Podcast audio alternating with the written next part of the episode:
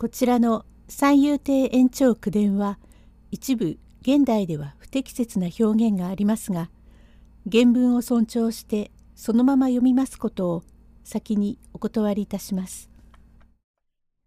菊模様皿山祈願第66席祐介は大蔵に言われた通り芝居をして権六に近づきます。用語解説手丸提灯。丸型の弓張提灯のこと。さて二の馬も済みまして2月の末になりまして大きに暖気に相なりました。御舎弟文之助様は大したご病気ではないがいかにも勘が高ぶっております。夜詰めのご家来も大勢ついております。その中には悪い家来が間がよくば毒殺をしようかあるいは縁の下から忍び込んで殺してしまう目論みがあると知りて忠義なご家来の注意でお畳の中へ赤金板を入れておくことがあります。これは将軍様のお今にはよくあることでこれは間違いのないようにというのと今一つは湿気てよろしくないから二重に遊ばした方がよろしいと二重畳にして魚子になることになる。屏風を立て回してぶばったお方ゆえ謹慎に勇ましい話をさせ昔の太閤とかまた真田はこういう計りごとをいたしました。楠木はこうだというようなお話をすると少しは紛れておいででございます。悪いやつが多いから庭先の忍び回りは斎藤という名字をいただいた元は米付きをしておりましたかの権六は雨が降っても風が吹いても嵐でも歩くのでございます。天気の良い時にもわらじを履いておばば口や藪の中を歩きます。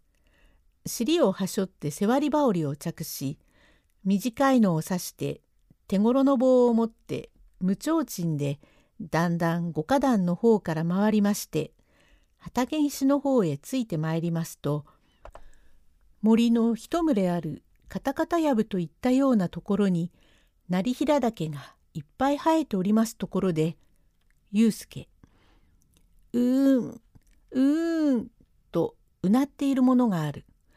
権六は怪しんで透かしてみまして「なんだ？うなってるのは誰だ?」ええごめんください。どうかお助けなすってくださいまし。誰だ？暗い藪の中で。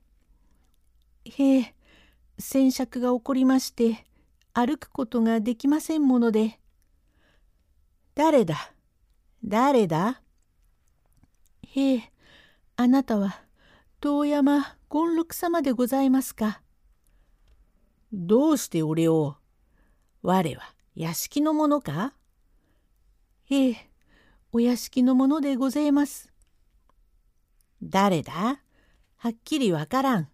待て待て。と懐から手丸提灯を取り出し懐中付け木へ火を移してろうそくへ火を通して前へ差し出し「誰だ?」「まことにしばらくご機嫌よろしゅう。だんだんご出世でおめでとうございます。誰だ？ええ、お下屋敷の松影大蔵様のところに奉公しておりました。祐介と申す下人でございます。うん、そうか。ろくに会ったこともない。それとも一度か二度会ったことがあるかもしれんが忘れた。それにしてもどうしたんだ？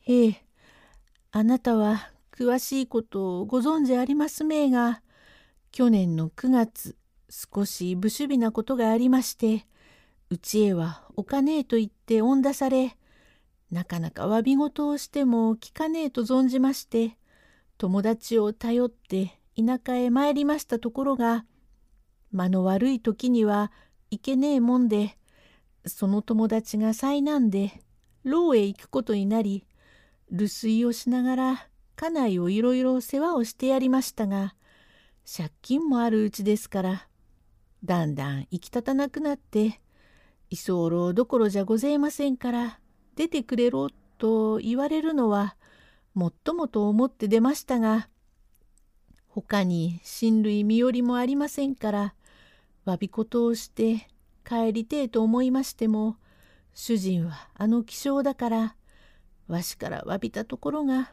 奥気遣いはありません。いろいろ考えましたがあなたは確か美作のお国からのおなじみでいらっしゃいますな。そうよ。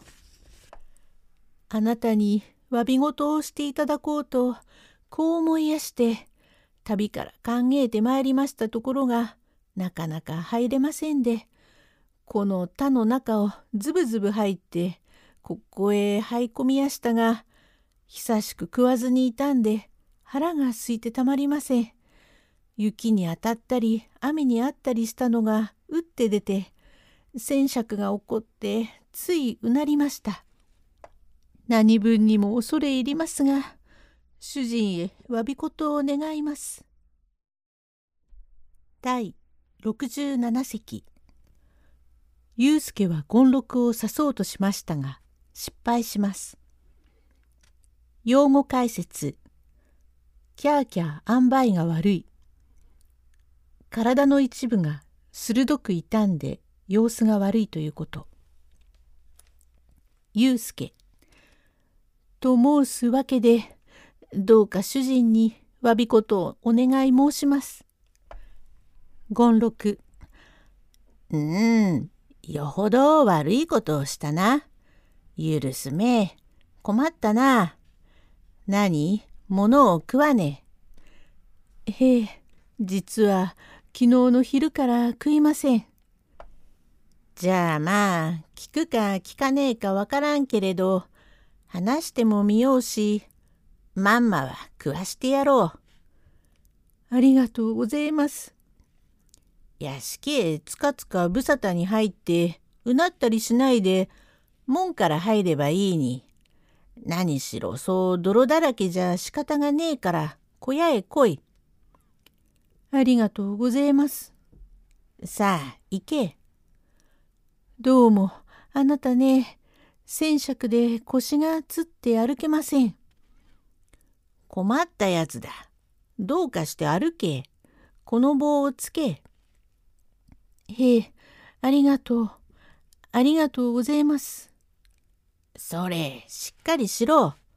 へえ。提灯を持て。へえ。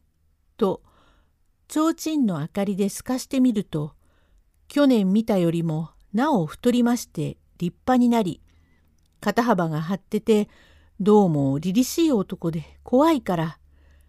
ええ、参ります。さあ行け。旦那様、まことに恐れ入りますが、片方に杖をついても、こっちの腰が何分立ちませんから、左の手をお持ちなすって。世話やかすやつだな。それつらまれ。と、右の手を出して、ええ、ありがとう。と、ひょろひょろよろけながら肩へつらまる。しっかりしろい。ええ。と言いながら懐よりすらりと担当を抜いて権六のあばらをめがけてぷつり突きかけると早くも身をかわして「この野郎!」とその手を押さえました。手首を押さえられて祐介は体がしびれて動けません。力のある人はひどいものでしかしすぐに役所へ引いて行かずに権六が自分の宅へ引いてきたは何か深い了見あってのことと見えます。このお話はしばらく起きましてこれから信濃の国の飯田在中之条に待っています渡辺の娘おたけは大病で父が撃たれてから屋敷にはいられず田舎へ来ては勝手が変わり何かにつけて心配がち。さなきだに病身のおたけついに尺の病を引き出しました。大した病気ではないが、キャーキャー塩梅が悪うございます。そごろうも心配いたしていますところへ手紙が届きました。開いてみますと、神原四郎次からの書面でございます。渡辺そごろう殿というはがき。ただいまの郵便のように、2日目に来るなどというわけには参りません。飛脚屋へ出しても10日20日ぐらいずつかかります。開封してみると一貫形状盾祭り候予感いまださりがたく候らえどもますますご創建強越至極に存じ盾祭り候。しかれば当屋敷お上はじめ重役の命名少しも変わりこれなくご安易くださるべく候。ついては昨年9月ただいま思いいで候てもまことにお気の毒に心得候。ご尊父を殺害いたし候者は春部梅三郎と若江とこれこれにて目下鴻巣の宿屋に潜みおるよし確かに聞き込み候間早々かの者を打ち果たされ候えば親のあだを打たれる候角をもってご帰参愛家内候よう共に尽力つかまつるべく候右の者早々御取り押さえあって叱るべく候しかじか。と読み下し飛び立つほどの喜び年は若し忠平や姉とも相談して出立することになりましたが姉は病気で立つことができません。そごろもし逃げられてはならん。あなたは後から続いて私一人で参ります。と忠平にも姉のことをくれぐれ頼んで鴻巣を刺して出立いたしました。一人旅ではございますがお武家のことだから宿屋でも大事にして床の間のある座敷へ通しました。だんだん様子を見たが手がかりもありません。宿屋の女に聞いたがとんとわかりません。はてな、ここに隠れているというが、まさか人出入りの多い座敷に隠れている気遣いはあるまい。ここにいるに相違ないんだが。と、洋場へ行って様子を見回したが、さっぱりわけがわかりません。